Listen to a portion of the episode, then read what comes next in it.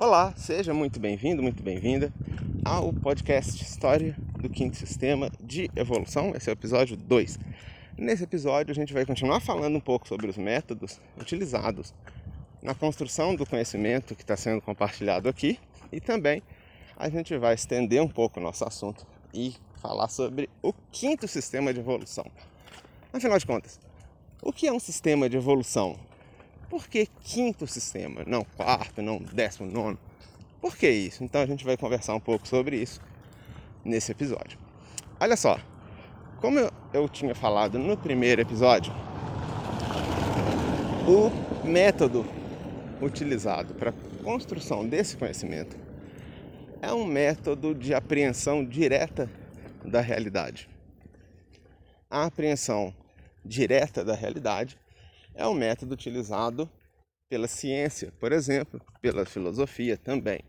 Ou seja, ao invés de dizer eu acho, eu tenho a impressão, eu tive a intuição, eu tive um insight, eu não tenho como provar, mas eu tenho um insight, eu tenho um feeling, esse tipo de coisa. Ao invés de seguir esse caminho, a gente diz: veja bem, indicador 1 mais indicador 2 mais indicador 3 multiplicado pelo indicador 4 leva ao cenário A, B ou C. A história prova que A, B ou C, desses três, B talvez seja o mais provável. Então, a gente conclui que B seja o mais provável. Então, o nosso conhecimento é assim. E o ponto de partida é, por um lado, eventos sociais, fatos que a gente acompanha no dia a dia, né? E também elementos históricos, obviamente, que obviamente não dá para descolar o que a gente vive no presente do que aconteceu no passado e nem do que nos aguarda no futuro. Então, o fluxo histórico é, é óbvio que está implicado aqui, mas também a gente parte de algumas constatações diretas da realidade trazida por pessoas altamente esclarecidas, especialmente o mestre JHS.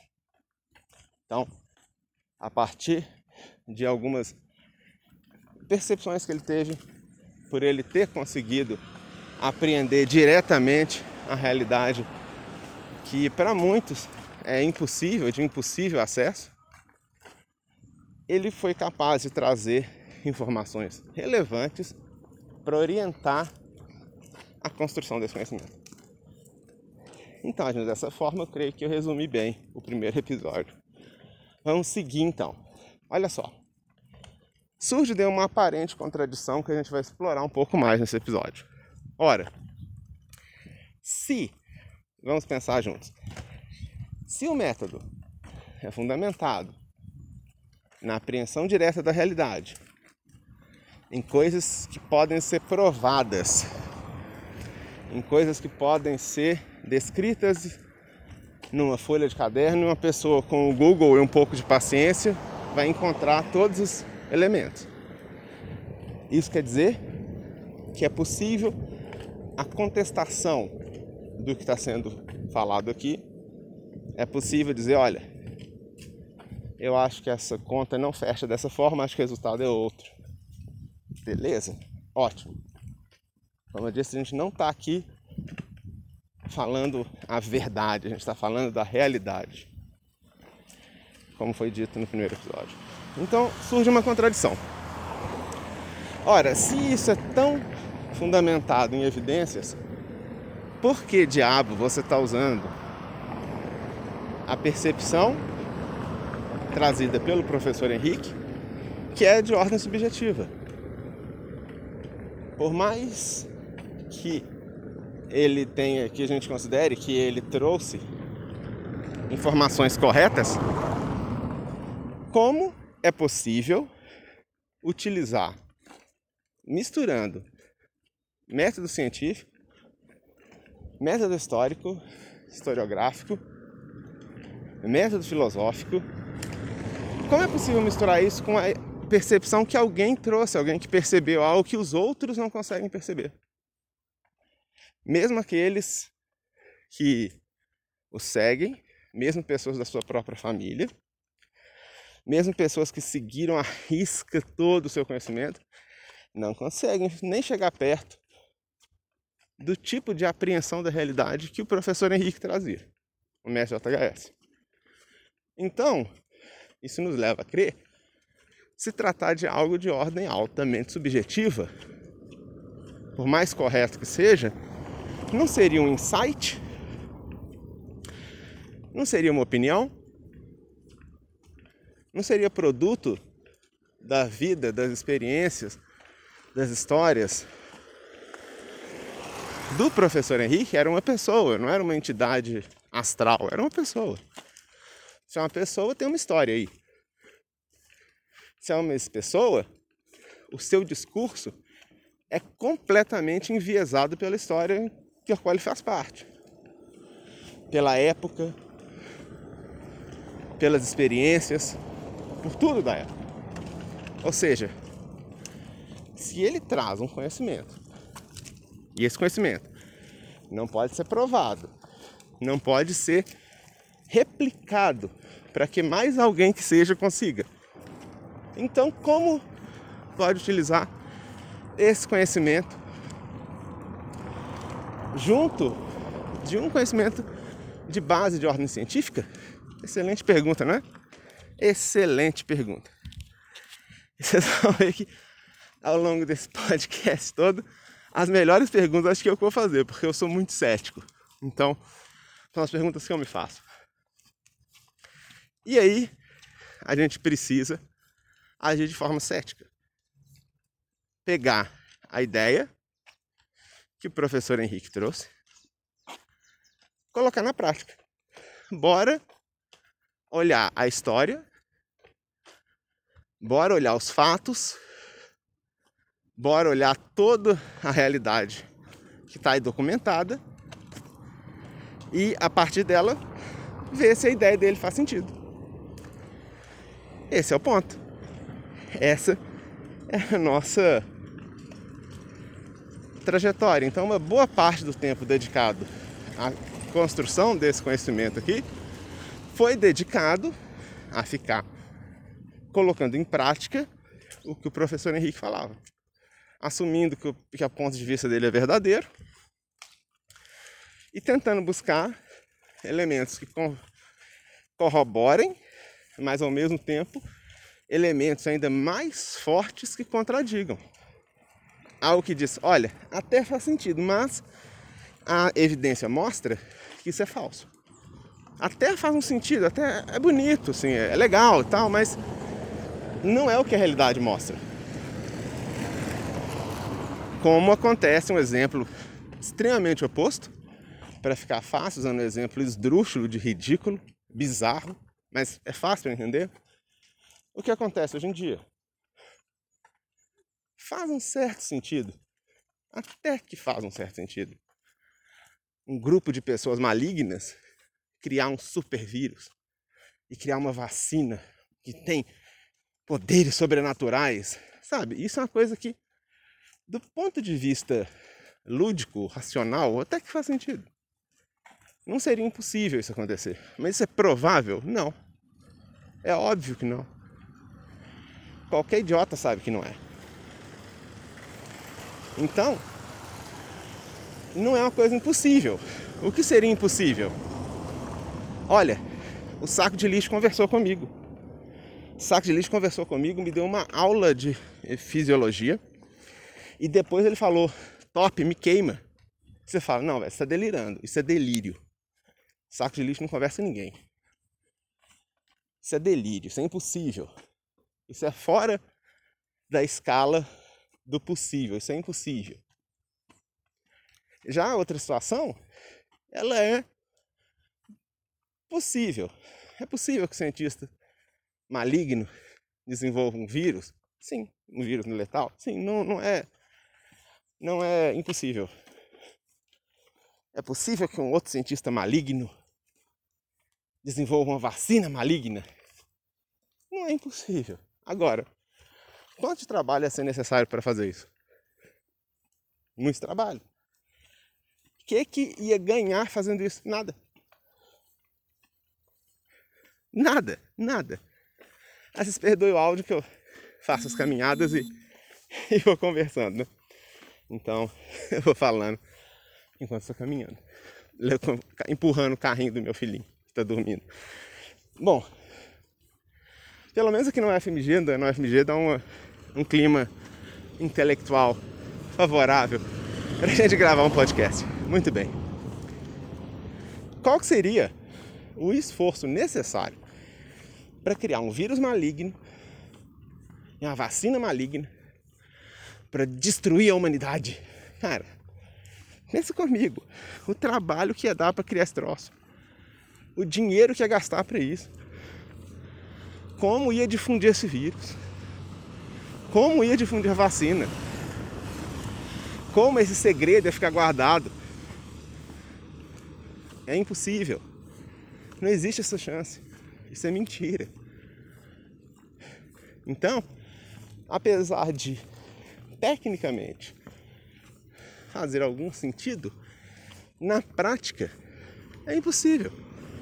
É idiota acreditar nisso. Completamente idiota. Ah, mas o o governo da China, ele quer dominar o mundo mais? Mais do que já está dominando? Sério? A pessoa tem que ser muito idiota para acreditar numa coisa dessa. Mas todo país do mundo tem chinês. Tudo é fabricado na China. É uma economia fortíssima.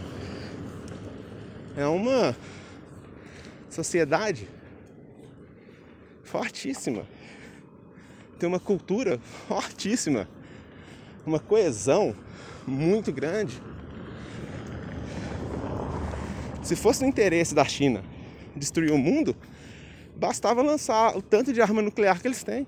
Tem muito. Muito mais fácil. Bastava manipular a economia, alterando taxa de câmbio, um monte de coisas aí. Ia quebrar o mundo. Não precisa de vírus. Alterar taxas de câmbio aí, taxas no mercado financeiro, o cara faça com um computador, faça com um celular. Em cinco minutos a economia vai começar a quebrar. Dependendo do que for mudado. Destruir com arma nuclear? Facílimo. Basta o presidente, não sei como é que é, imperador, eu não sei quem que é o governo na China, mas basta o manda-chuva lá da China dar ordem em questão de 3 a 4 minutos, os mísseis já estão sendo lançados. De submarino, de silos, de várias formas. Em uma hora, não existe mais face da Terra. Foi devassada. Então, para que, que o cara vai ficar no laboratório criando vírus maligno? É um trabalho extremamente complicado, extremamente difícil. Toma um tempo absurdo. Precisa de um maquinário extraordinário. Para quê? Seria muito mais fácil no celular do, do chinês mudar a economia lá e beleza, ferrou todo mundo, acabou. Seria muito mais fácil dar um telefonema, bomba nuclear vai voar para todo lado, acabou a Terra. Para que vírus maligno de escravizar? É pessoa idiota para acreditar num negócio desse. Simples assim, é muito idiota, mesmo. Porque não é, não é, é não é prático, não é viável. E aí, quando a gente volta para o conhecimento dos mestres, JHS principalmente, a gente faz mais ou menos isso, a gente coloca a prática. Quão plausível é a gente considerar que o professor está correto? Quando o mestre JHS diz, por exemplo, sobre Hitler, nós vamos falar muito sobre o Hitler aqui fala do Hitler. E Hitler era uma manifestação do mestre do quinto sistema de evolução. Gente, até que ponto isso faz sentido? A gente tem que colecionar outras histórias, outras coisas que a gente sabe sobre essa pessoa, esse ser, os fatos históricos, colocar um do lado do outro e pensar, e aí, gente? Faz sentido? A gente sabe que esse mestre do quinto sistema, a gente vai falar sobre isso mais no futuro, ele é ligado à inteligência, é ligado também à juventude, aos jovens. E a gente sabe que o Hitler desenvolveu toda a sua força armada, por assim dizer, em cima da juventude hitlerista. Que ele tinha ao seu redor várias pessoas extremamente inteligentes. E você fala, é, inteligente, ligado a jovem, faz um certo sentido, sim. Aí a gente vai e continua raciocinando. Tá, mas lá nos Estados Unidos também tinha jovem. E na Inglaterra também tinha inteligência. A gente vai falar sobre isso, como que os ingleses venceram os alemães na guerra marítima. Foi o grande combate da Segunda Guerra Mundial. O mais importante de todos foi esse. Por o que a gente está propondo aqui, por causa da inteligência utilizada. Então você diz, tá, mas Ari, então a gente não pode provar, deduzir que o Hitler era ligado a esse ser, enquanto Roosevelt e Churchill não seriam. Porque nos Estados Unidos, Roosevelt chamou a garotada, a meninada, para pilotar avião, tripular navio e atirar com fuzil na guerra. Não foram pessoas de idade, foram jovens para a guerra nos Estados Unidos. Então, esse critério de que existia uma juventude hitlerista e isso prova que ele era uma manifestação desse quinto senhor é fraca, é um argumento fraco, porque existia juventude do outro lado também.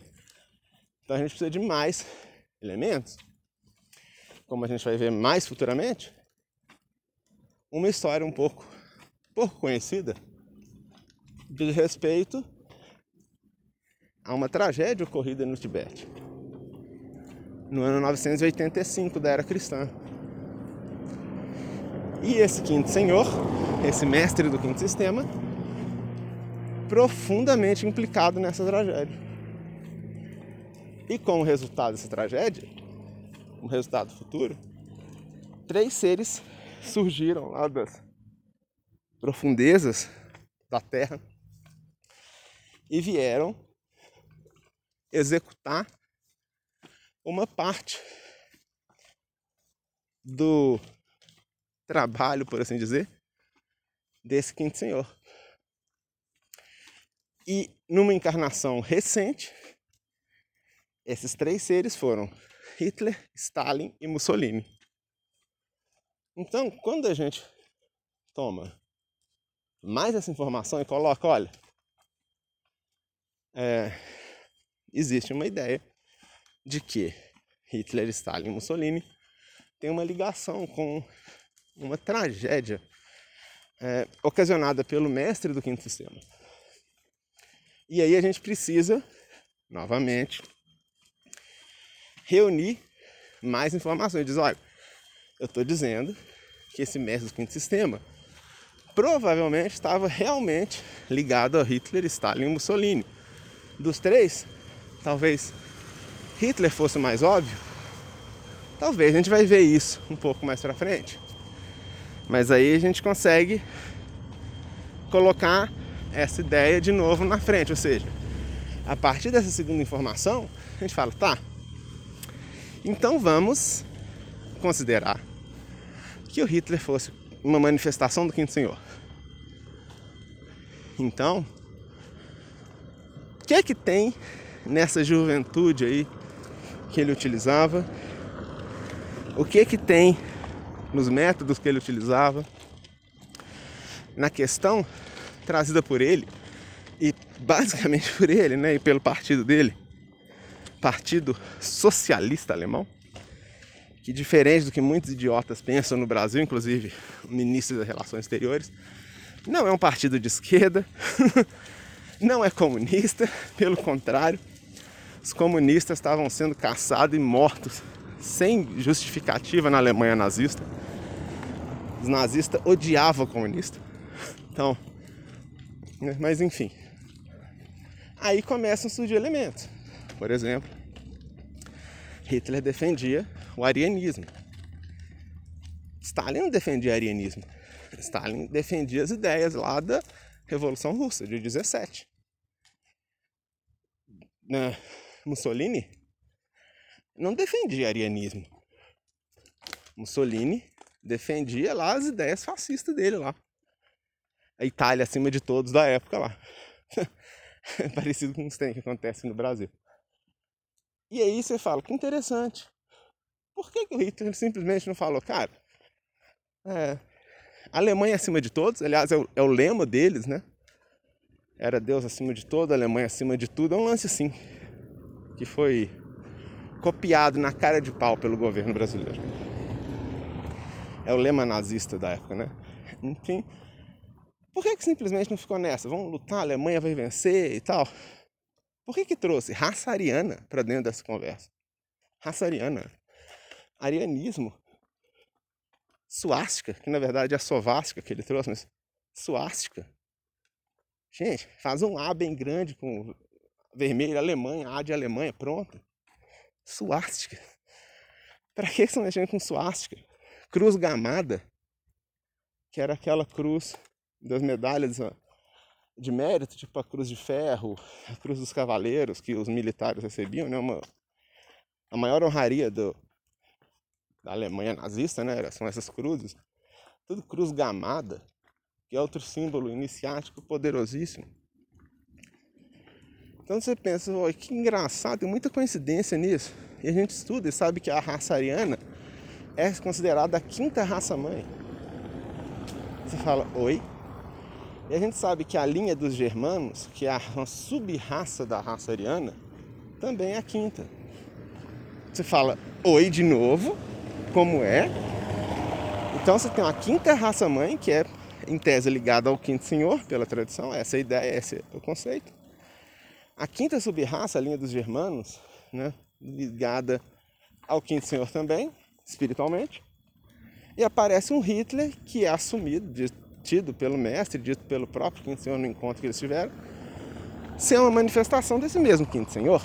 Então, quando você junta as fés, você fala, é, pode até ser que não seja nada disso, mas tem muita evidência apontando para isso. Aí, aquele primeira informação que eu trouxe da juventude hitlerista, ela ganha um outro significado. Que não é simplesmente porque o Hitler se valeu dos jovens, da juventude, para empreender as suas ações. Não é simples assim. Ele estava buscando justamente estabelecer a raça ariana, o arianismo, a partir de jovens. Então, então, toda essa conversa ela ganha outro significado. E muito desse tipo de construção foi utilizado para organizar as ideias que são trazidas aqui nesse podcast. Esse é o ponto. Então, ao longo dos episódios, tudo isso vai ficar mais claro. Mas é importante dizer que as informações são coletadas e são comparadas, como eu disse se, simplesmente a informação de que Hitler é uma manifestação do Quinto Senhor, porque ele estava usando a juventude alemã para fazer uma nova era, etc. Roosevelt também estava usando a juventude americana para fazer uma nova era americana. Churchill estava, Stalin estava juntando todo mundo lá, a juventude comunista lá, para fazer uma nova era comunista soviética. Não é justificativa suficiente. Mas quando a gente pega essa informação e soma, olha, Hitler é uma manifestação de um ser ligado ao Quinto Senhor, que tem a ver com a tragédia ocasionada por ele no Tibete. Não ocasionada por ele, foi só o, como disse, ele só fechou a tampa do caixão, como a gente costuma dizer. A tragédia foi causada pelos Bantijaus, pela sua extrema vaidade. O Senhor simplesmente chegou e fez o seu papel. Então, junta já tem mais uma informação. E a gente vai junta outra informação de que Hitler defendia o arianismo, que é a quinta raça. A quinta raça, a quinta sub-raça, a linha dos germanos, né? ali na Europa, você fala, oh, oh, tem muitos cinco nesse negócio, começa a ficar mais lógico. Fala, é, realmente. a informação é mais forte. Então tudo veio desse tipo de argumentação, esse tipo de contraposição de ideias. Falando em ideias, uma pessoa que teve um contato muito bom com o Quinto Senhor e que também merece ser falado aqui foi Giovanni Papini. Giovanni Papini foi um autor, um escritor italiano do século XX e ele teve cinco encontros com o mestre do quinto sistema, o quinto senhor. Eles encontravam num, num eu, não, eu não conheço a Itália bem, mas eu imagino que deva ser um, um parque, alguma coisa que ele fala que eles ficavam debaixo da árvore conversando. E, então eu acredito que deve ser um, algum parque, algum gramado que tem lá na Itália. Eu não, eu não conheço a Itália, não posso dizer. Mas enfim, eles tiveram cinco encontros, cinco de novo, né? Número cinco. Cinco encontros e esses cinco encontros geraram muita informação sobre o Quinto Senhor. E esse conhecimento foi organizado num livro escrito pelo Papini, chamado O Diabo. E o Diavolo, eu não sou, eu sou péssimo com italiano, gente, só sei falar português mesmo. Mas enfim. Esse livro é um livro extraordinário, porque ele vai abordando e referenciando, referendando com elementos históricos muitas e muitas manifestações desse quinto senhor, desse mestre do quinto sistema, que hoje em dia responde pelo nome de Arabel, um nome que ele não gosta que seja falado muito. Então a gente evita um pouco falar esse nome, mas o nome é esse. E aí,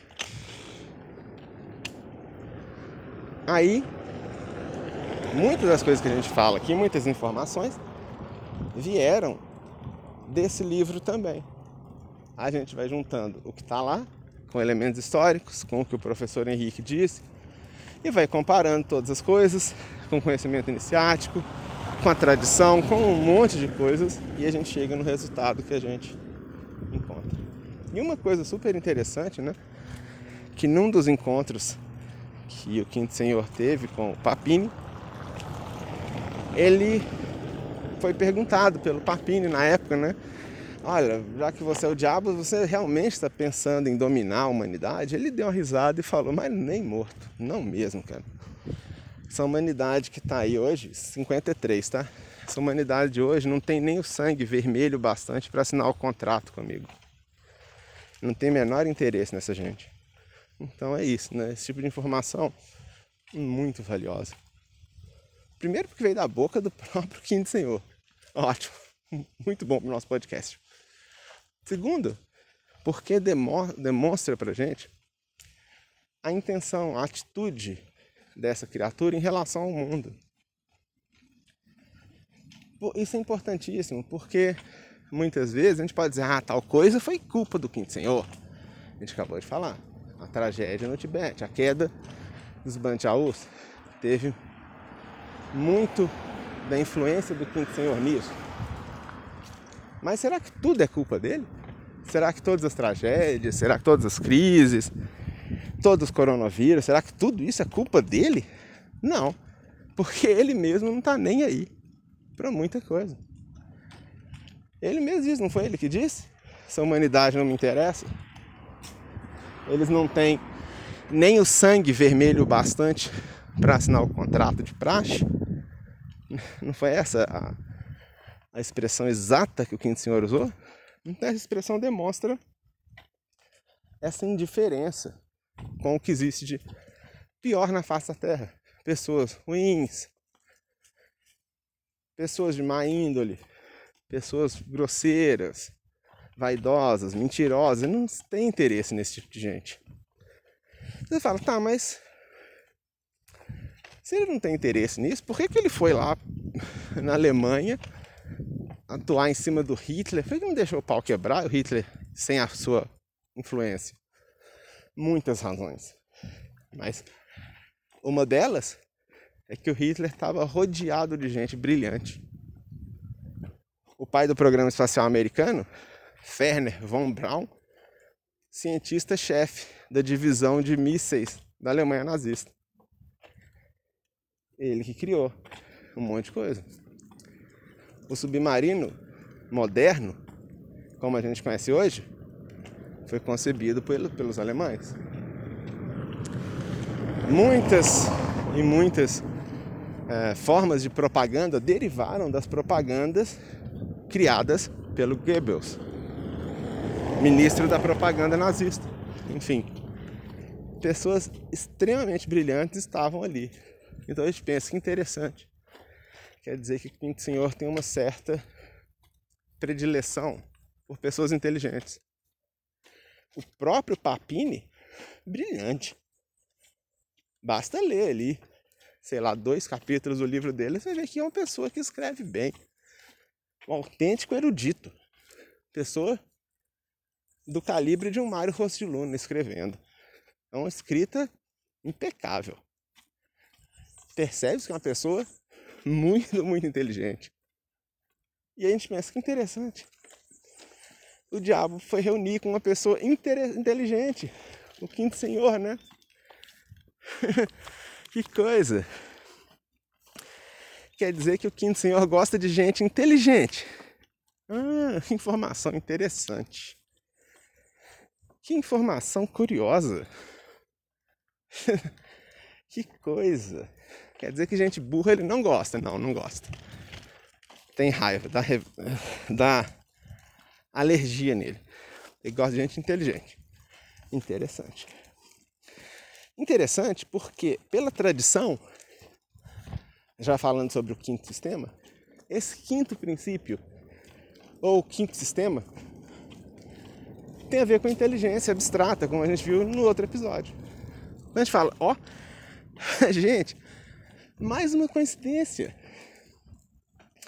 A tradição diz que o quinto princípio, ligado ao quinto sistema, se manifesta como inteligência, brilhantismo, a inteligência abstrata, o brilhantismo cultural, intelectual, científico, filosófico, artístico, a genialidade. Isso é o quinto princípio. Poxa. E aí, Papini, que encontrou com o quinto senhor em pessoa, ouviu da boca dele que ele não gosta de gente grosseira. Ele só quer saber de gente inteligente, como o próprio Papini, a quem ele procurou para que escrevesse o seu livro. A gente fala, ó, isso quer dizer que Papini não estava delirando. Papini não estava surtando, não estava inventando nada. Por quê? Se ele inventou, é uma mente ainda mais extraordinária, porque sem conhecer nada de esoterismo, ele era cético, ele era ateu, para falar a verdade, conhecendo zero de esoterismo, ele conseguiu construir uma frase que coincide totalmente com o que a tradição considera sendo o quinto sistema. Então, de novo, assim como o caso da vacina, da criada para matar a humanidade, improvável. Improvável que o Papini tenha inventado. Muito mais plausível que esse encontro realmente aconteceu com essa criatura e não com um farsante. Esse é o ponto. Interessante, não? Então vamos seguir. Vamos falar então nessa segunda parte aqui um pouco sobre o quinto sistema. O que vem a ser um sistema de evolução?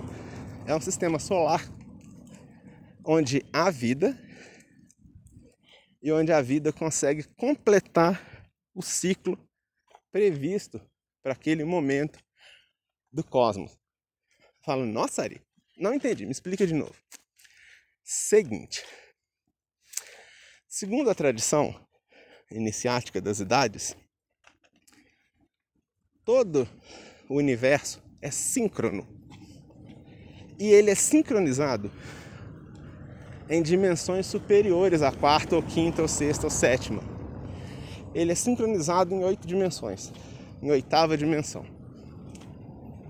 Por isso que por mais que a gente tente bater, explodir bomba e tudo mais, a gente não consegue alterar o fluxo de evolução do universo. Porque o universo está sincronizado acima da oitava dimensão e não abaixo. Esse é o ponto. Então a nossa ação em três, quatro dimensões não muda nada o universo. E aí, essa programação é muito interessante, segundo nos contam a tradição. Por quê? Porque é como se existisse, de fato, um, uma espécie de cronograma cósmico. É como se existisse uma predisposição para que alguns eventos acontecessem num tempo devido ou no momento devido. Se a gente tirar o tempo da jogada, é uma das dimensões, a gente eliminar o tempo e trabalhar qualitativamente, significa que em algum momento o primeiro sistema vai surgir, vai ser provável que ele surja. Num segundo momento, um segundo sistema, terceiro, quarto, quinto, sexto, sétimo e o oitavo não vai ser possível. Por quê? Nesse ponto, o universo deve se contrair de novo no chamado Big Crunch. Como se diz, né? É o chamado grande. É o contrário do Big, é o contrário do Big Bang. Quando o universo deve se fechar todo num ponto de novo e depois ele vai explodir de novo. Um novo Big Bang vai surgir. Novos sistemas de evolução. Dessa vez serão oito. E o nono será o derradeiro final e assim por diante. Isso quer dizer então que a vida vai ter um certo tempo para se desenvolver, se a gente considerar somente o tempo. É mais complexo do que isso, porque envolve muitas dimensões. Caminhada aqui tá um pouco forte, desculpe. Bom, ainda mais empurrando carrinho com um filhinho de 12 quilos, é mais forte ainda. Vamos lá. Acho que só o carrinho pesa isso. Bom, a vida ela vai se desenvolver depois de um certo tempo. E depois de um certo tempo, ela começa a se manter sozinha, por conta própria. Ou seja, surgem as primeiras algas, por exemplo, como aconteceu aqui na Terra, os primeiros organismos unicelulares, talvez os mitocôndria, aí depois uma célula, depois organismos organizados em grupinhos de células né, pluricelulares. Depois, organismos mais simples, tipo colônias. E depois, organismos um pouco mais desenvolvidos. E mutação para cá, mutação de DNA, RNA para lá. Surge outros seres, surge outro, outro, outro, outro. E em algum momento tem floresta, tem bichinho e tem o Ari aqui gravando podcast na UFMG, empurrando o carrinho do seu filhinho. Depois de um tempo. Ou seja, a vida começou lá atrás com um RNA, um DNA, um, um ser unicelular, uma coisa simples, mas precisou de bilhões de anos para chegar no ponto que está aqui. Entre outras coisas, isso quer dizer que o Sol, que é a estrela que sustenta a vida na Terra, precisa ficar estável por muito tempo. Imagina que lá pelas tantas, no meio da, da formação das bactérias lá, dos algas, o Sol faz uma erupção, sei lá, uma explosão de coroa solar, destrói os planetas, destrói a atmosfera da Terra, destrói superfície, destrói, seca o oceano. Cadê a vida? Acabou, já era extinguiu. E aí ia ter que começar de novo. Aí para começar de novo vão ser mais bilhões de anos. Então, imagina que lá na frente o Sol explode de novo. Bum! acabou com as plantinhas, a vida vai ter que começar de novo. E a vida vai começar de novo. Só que se a estrela em que ela vive é temperamental demais, desse sentido, nunca que a vida vai conseguir se estabelecer, porque toda hora o sol explode e mata todo mundo. Se esse planeta, por algum motivo, algum asteroide, sei lá, qualquer coisa, ele se afastar da zona habitável e começar a ficar frio demais, acabou a vida também. Então você vê que para que a vida exista é preciso um equilíbrio delicado, que não é em todo lugar que se encontra. Apesar de em todos os lugares do universo, inclusive no vácuo interplanetário, a vida existe. Só que nem sempre a vida consegue se desenvolver. Por isso que a gente chama de um sistema de evolução. Não é evolução enquanto melhoramento, é evolução enquanto desenvolvimento. Essa é a ideia.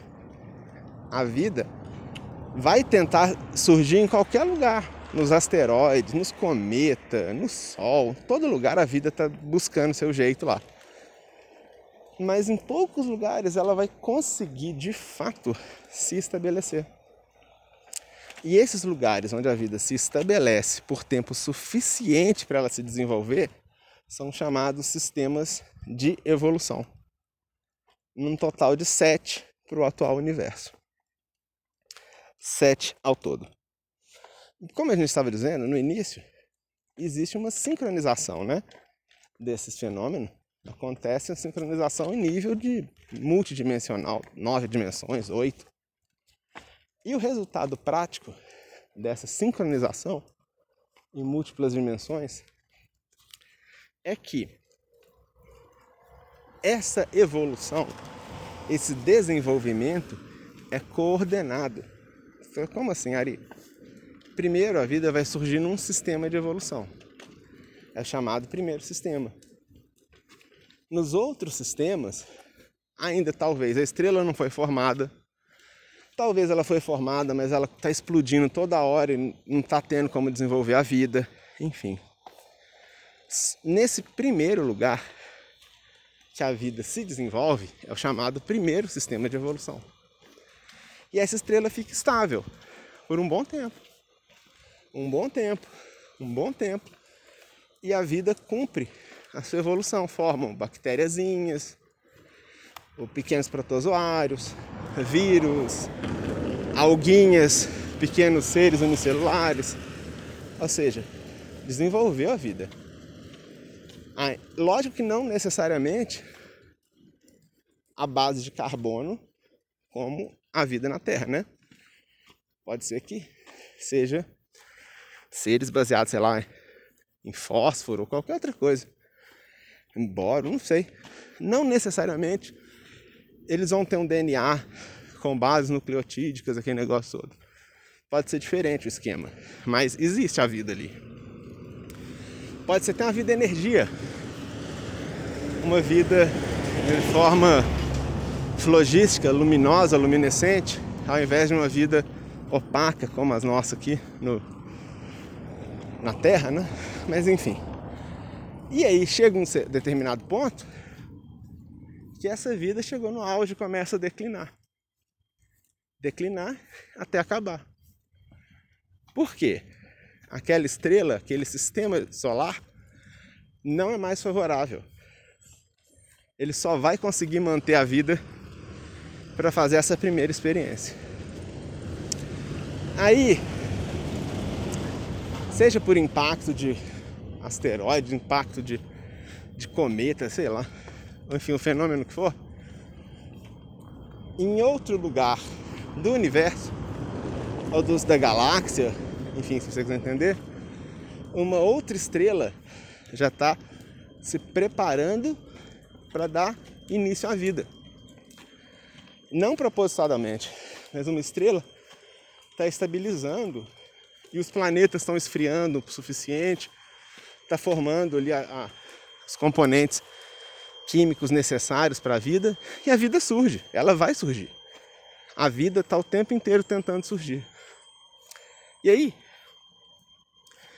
quando isso acontece, a vida surge e se desenvolve ali.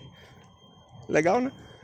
Só que dessa segunda vez, devido a essa sincronização em múltiplas dimensões, essa estrela vai sustentar a vida um pouco mais de tempo. E nesse pouco mais de tempo, pouco mais talvez seja duas vezes o tempo, vai surgir de novo bactériazinha, vírus, alguinha, vai surgir elemento unicelular, tipo protozoários, tudo que tinha no primeiro. Lógico que dessa vez diferente, né? A gravidade é diferente, a composição do planeta é diferente, a estrela é uma estrela diferente, provavelmente é uma estrela de outro tamanho, enfim. Mas o fato é que vai surgir vida lá. E a vida vai ter tempo para se desenvolver e formar dois reinos da natureza. Primeiro o reino mineral, através ali das bactériazinhas, dos protozoários, até mesmo os fungos, esses seres assim. E depois o reino vegetal. Ou seja, as algas que vão se transformar em plantinhas e tudo mais. E aí chega um ponto que esse sistema, esse sol, esse planeta não consegue sustentar mais a vida, vem a extinção e já era. Quando isso acontece, um pouco antes ou um pouco depois de acontecer, num outro lugar da galáxia, uma outra estrela começa a se estabilizar e os planetas começam a desenvolver vida e a vida vai tendo tempo de se desenvolver e assim por diante, e formam três reinos, formam seres análogos ao reino animal. Não quer dizer que eram alienígenas, seres de quatro patas, seres com olhos e tal. Isso é um resultado, essa forma animal que a gente tem, é resultado da evolução aqui da Terra.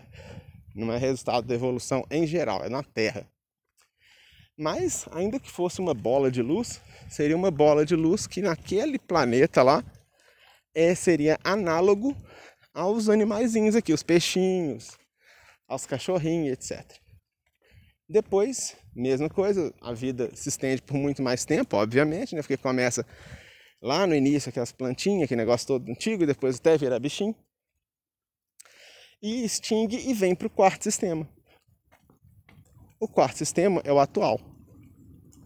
É a quarta vez desde o início do universo desse Big Bang que a vida conseguiu se estabilizar num planeta por tempo suficiente para ter as bactériazinhas, os vegetação, animais e seres humanos. Então, os seres humanos, eles não são animais, mas eles derivam do reino animal. É como se os seres humanos fossem uma espécie de dissidência do reino animal. Não são animais, são dissidentes do reino animal, por assim dizer. São criaturas que têm uma origem diferente, espiritual, têm uma alma diferente, têm uma constituição mental, espiritual, emocional totalmente diferente, mas que surgiram em corpos de animais, de seres que lembrariam uma espécie de primata, né? Que a gente vai conversar num outro momento. Então, a vida surge e se desenvolve aqui no quarto sistema até surgir nós, seres humanos. A gente aparece nessa conversa aí em algum momento.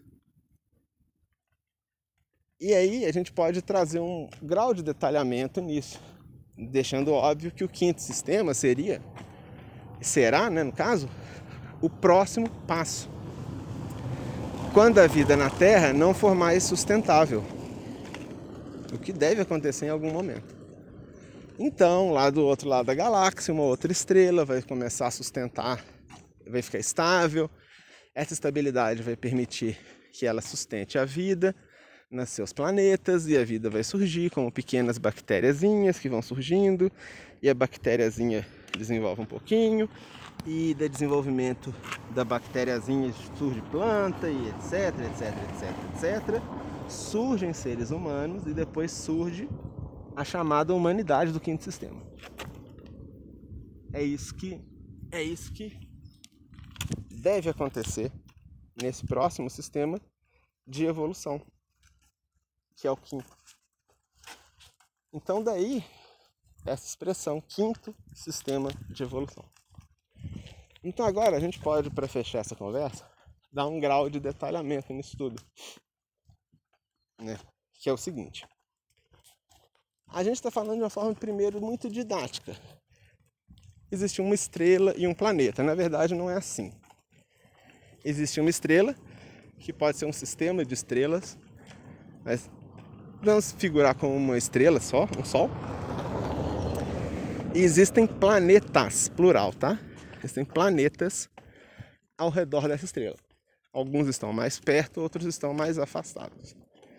A tradição iniciática nos ensina que a vida flui do Sol para as extremidades e que o primeiro lugar no sistema solar onde surge a vida é justamente nos planetas mais próximos ao Sol. E a vida se extingue ali rapidamente, mas antes dela se extinguir, a vida já se estabelece no próximo planeta, e aí ele se desenvolve, mas aí ele se extingue, a vida se manifesta no próximo planeta e assim por diante, até chegar no planeta onde a vida vai se desenvolver por mais tempo, até ela ser extinta. E aí o fluxo segue. Então essa é a ideia. Essa é a primeira informação e para nossa maior satisfação, a Terra é o último planeta dessa parada aqui no quarto sistema. Ou seja, a vida na Terra não vai surgir vida em Marte, em Saturno, nada disso. É daqui para o quinto sistema. A gente já está no ponto final dessa, dessa trajetória do quarto sistema. E aí, é muito importante também dizer que. Então, a vida não vai se desenvolver em outros lugares, a vida é aqui. E aí, a gente tem uma outra informação interessante em todos os planetas nos quais a vida se desenvolveu, aqui no quarto sistema, houve a formação de uma humanidade também. Ou seja, em Mercúrio, que foi o primeiro lugar onde a vida se desenvolveu, segundo a tradição iniciática, existiu vida. Mas é um planeta extinto há muito tempo. Em Vênus também. Na Lua também, já que a Lua era um planeta, segundo nos conta a tradição um assunto que a gente vai conversar talvez no próximo episódio. E depois na Terra. Só que quando a vida se desenvolveu lá no planeta Mercúrio ou em Vênus ou até aqui na Terra, é interessante dizer que os seres das, do futuro, ou seja, enquanto fisicamente estava se desenvolvendo as bactériazinhas, as algas, os animaizinhos, a humanidade já existia. Porém, a humanidade não tinha ainda um corpo físico para se manifestar. Então ela existia como uma ideia, como um pensamento, como uma energia, uma egrégora, como você quiser chamar. Mas o fato é que ela existia. O mesmo aconteceu lá em Mercúrio, lá em Vênus, na Lua e aqui. Então, não é o fato da humanidade adquirir um corpo físico, como o que a gente tem hoje em dia, um corpo é, material, que faz com que a vida surja, com que a humanidade surja. A humanidade já existia. Porém, na sua evolução, na sua existência anterior, não era possível se desenvolver. Era uma existência onde ela não conseguia se desenvolver muito bem. Era uma existência onde é, as coisas levavam muito tempo. Nesse sentido, a gente vai falar sobre isso talvez no próximo episódio. Vamos ver, mas no futuro com certeza a gente fala sobre isso. Mesmo assim, existiram criaturas que conseguiram superar essas dificuldades e mesmo com as condições precárias de uma humanidade não corpórea, mesmo assim, a consciência dessas criaturas é tão grande que elas conseguiram não apenas desenvolver uma consciência própria, uma consciência, autoconsciência, como também uma consciência acerca do ambiente, como também alcançar uma condição máxima de desenvolvimento espiritual e intelectual. Então, enquanto a humanidade podia ser figurada como um bocado de balãozinho flutuando no céu, sem a menor consciência do que está acontecendo, sem o menor grau de discernimento acerca do que está ao seu redor, sem nem mesmo a noção de que ela existe, uma existência difusa, uma existência onde nem a próprio era possível dizer eu, nem considerava-se eu, porque não existia ainda uma individualidade estabelecida, assim contando-nos a tradição. Mesmo assim, algumas criaturas foram capazes de atingir um estado de intelectualidade, de criatividade, de altruísmo superior ao que nós temos hoje, mas superior e muito, com muito mais força. E essas criaturas formam as chamadas pela tradição hierarquias criadoras. É o nome que a através do qual a Blavatsky traduziu os antigos é, os antigos escritos teosóficos. Mas a gente vai falar um pouco sobre isso num próximo episódio. E também o que que isso tem a ver com o quinto sistema de evolução. Onde que uma coisa encontra a outra. Esses são os assuntos né, de alguns dos nossos próximos episódios. Então, fechando essa conversa sobre sistemas de evolução, os sistemas de evolução ou de evolução, ou seja, sistemas de desenvolvimento da vida existem em número de sete, segundo nos conta a tradição. Segundo nos conta a tradição, nós estamos no quarto sistema, existindo portanto, um quinto, depois do quinto, um sexto, e depois do sexto, um sétimo, e depois do sétimo, um oitavo que não vai se realizar, um oitavo que não vai desenvolver-se nada por lá, pela simples razão de que existe uma sincronicidade no plano superior que impede que haja um desdobramento de vida em sistemas solares além desse sétimo sistema. Que por si só já é muita coisa para se pensar.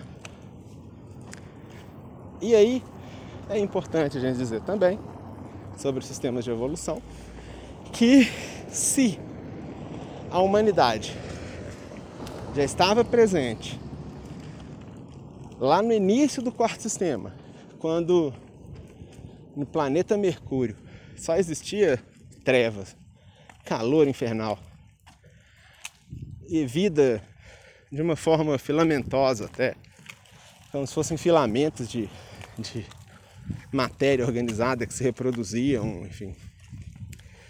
Mesmo aquelas condições grosseiras, ainda houve uma humanidade. E dessa humanidade, a maior parte, esmagadora maior parte, era como se estivesse flutuando sem fazer nada. Não desenvolviam. Um estado quase que uma estase, né? Não um êxtase, mas uma estase, um estado de hibernação, talvez, parecido com isso. A gente viu que mesmo assim, seres se destacaram e alcançaram grande consciência.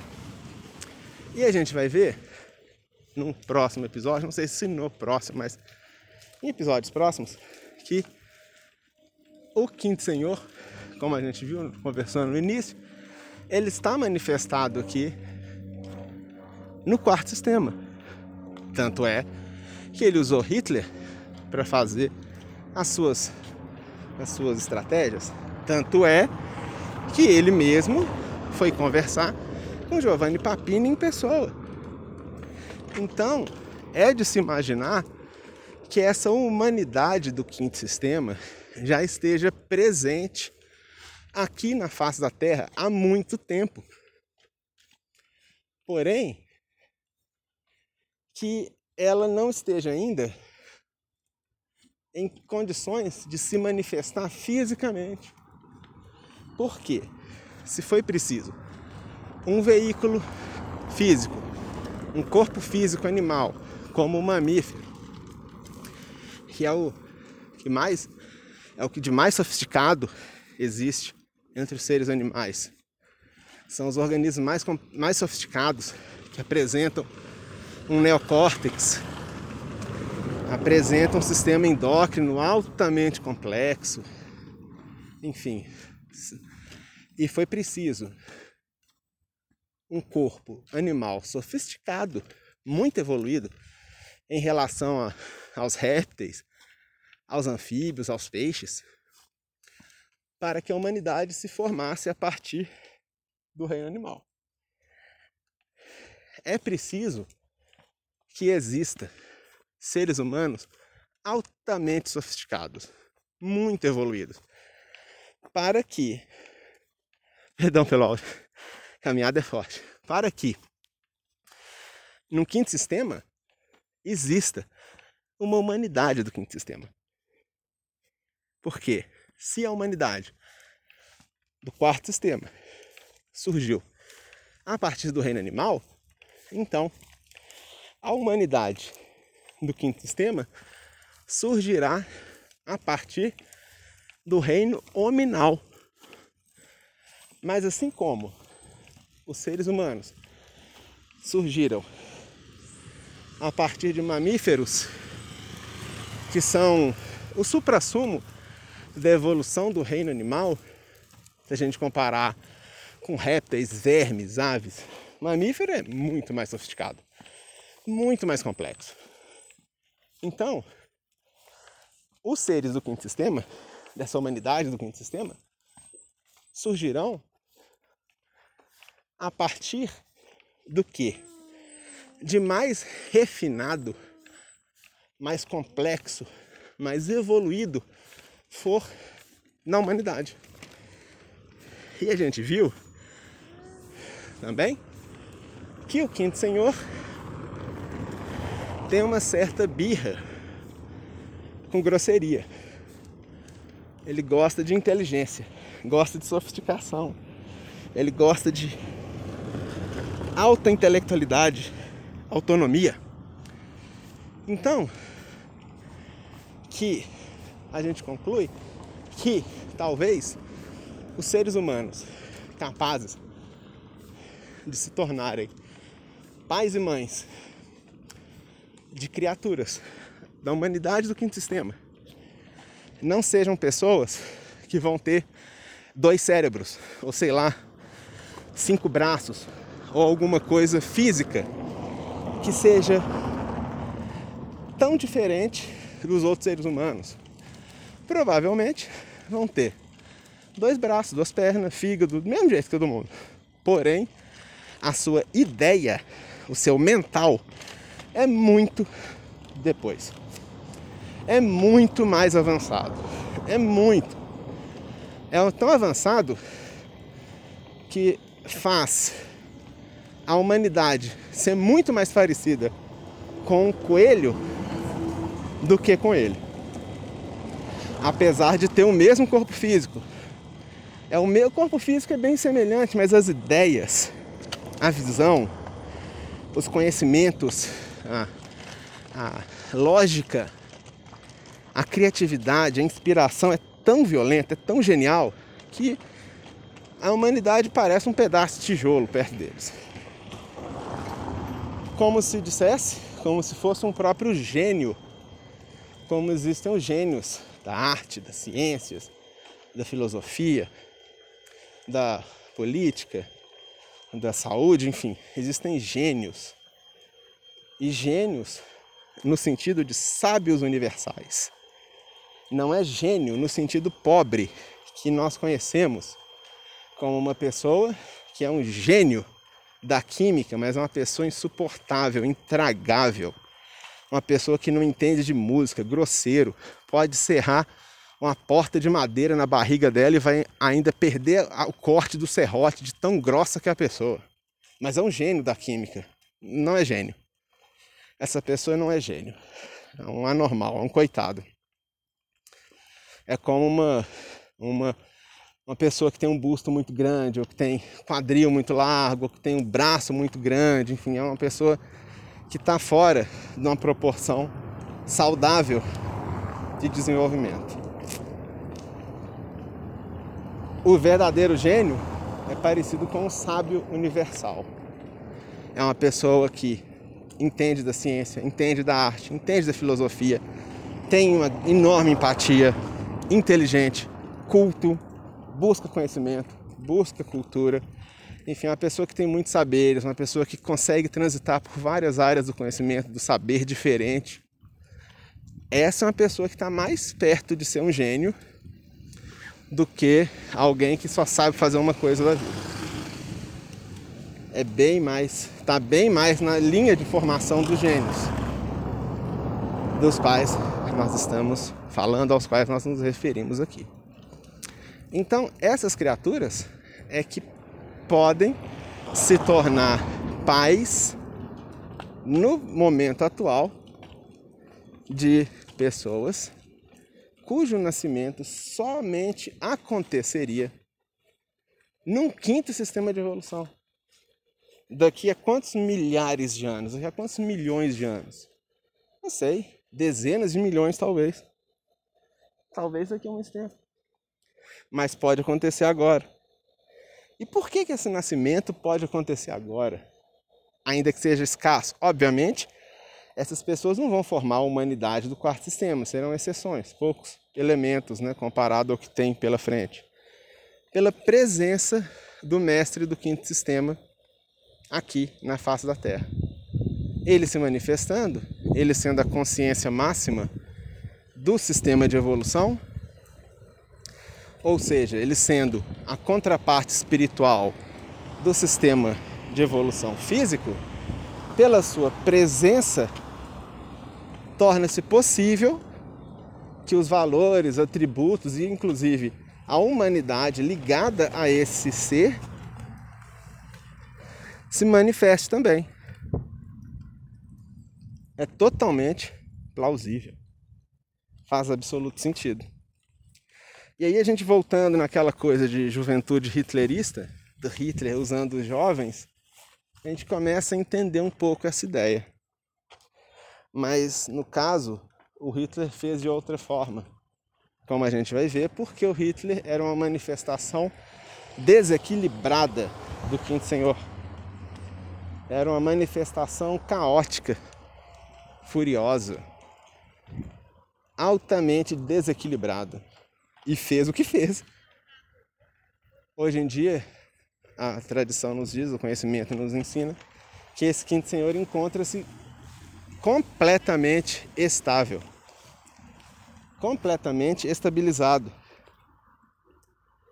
e com sua forma integral, ou seja, com sua contraparte, de uma forma total. Ou seja, hoje em dia estamos vivendo a era desse quinto Senhor, desse quinto mestre, desse grande mestre, nosso grande amigo, nosso grande inspirador, nossa inspiração, o nosso mestre quinto sistema. E muito do que vivemos na face da Terra hoje em dia é justamente consequência das suas ações. Mas esse já é uma conversa para um outro episódio. Acho que hoje a gente já conversou bastante sobre os métodos, não preciso mais seguir tantos métodos, já expliquei bem os métodos. E também já falou sobre o sistema de evolução e nos próximos episódios a gente vai entender muitas coisas. como talvez até mesmo as pessoas ligadas a essa juventude hitlerista impulsionem a ida da humanidade consciente ao quinto sistema no futuro, daqui a centenas de anos. Como que os seres que se destacaram entre os seres humanos lá no início tomaram partido e foram fundamentais na manifestação desse quinto Senhor aqui na face da Terra. Como que a mudança de pensamento da humanidade faz com que o quinto sistema se aproxime. E assim por diante. Existindo muita coisa para a gente conversar aqui. Eu espero que vocês tenham gostado, tenha sido útil para vocês. Nos vemos em breve. Um forte abraço e até lá.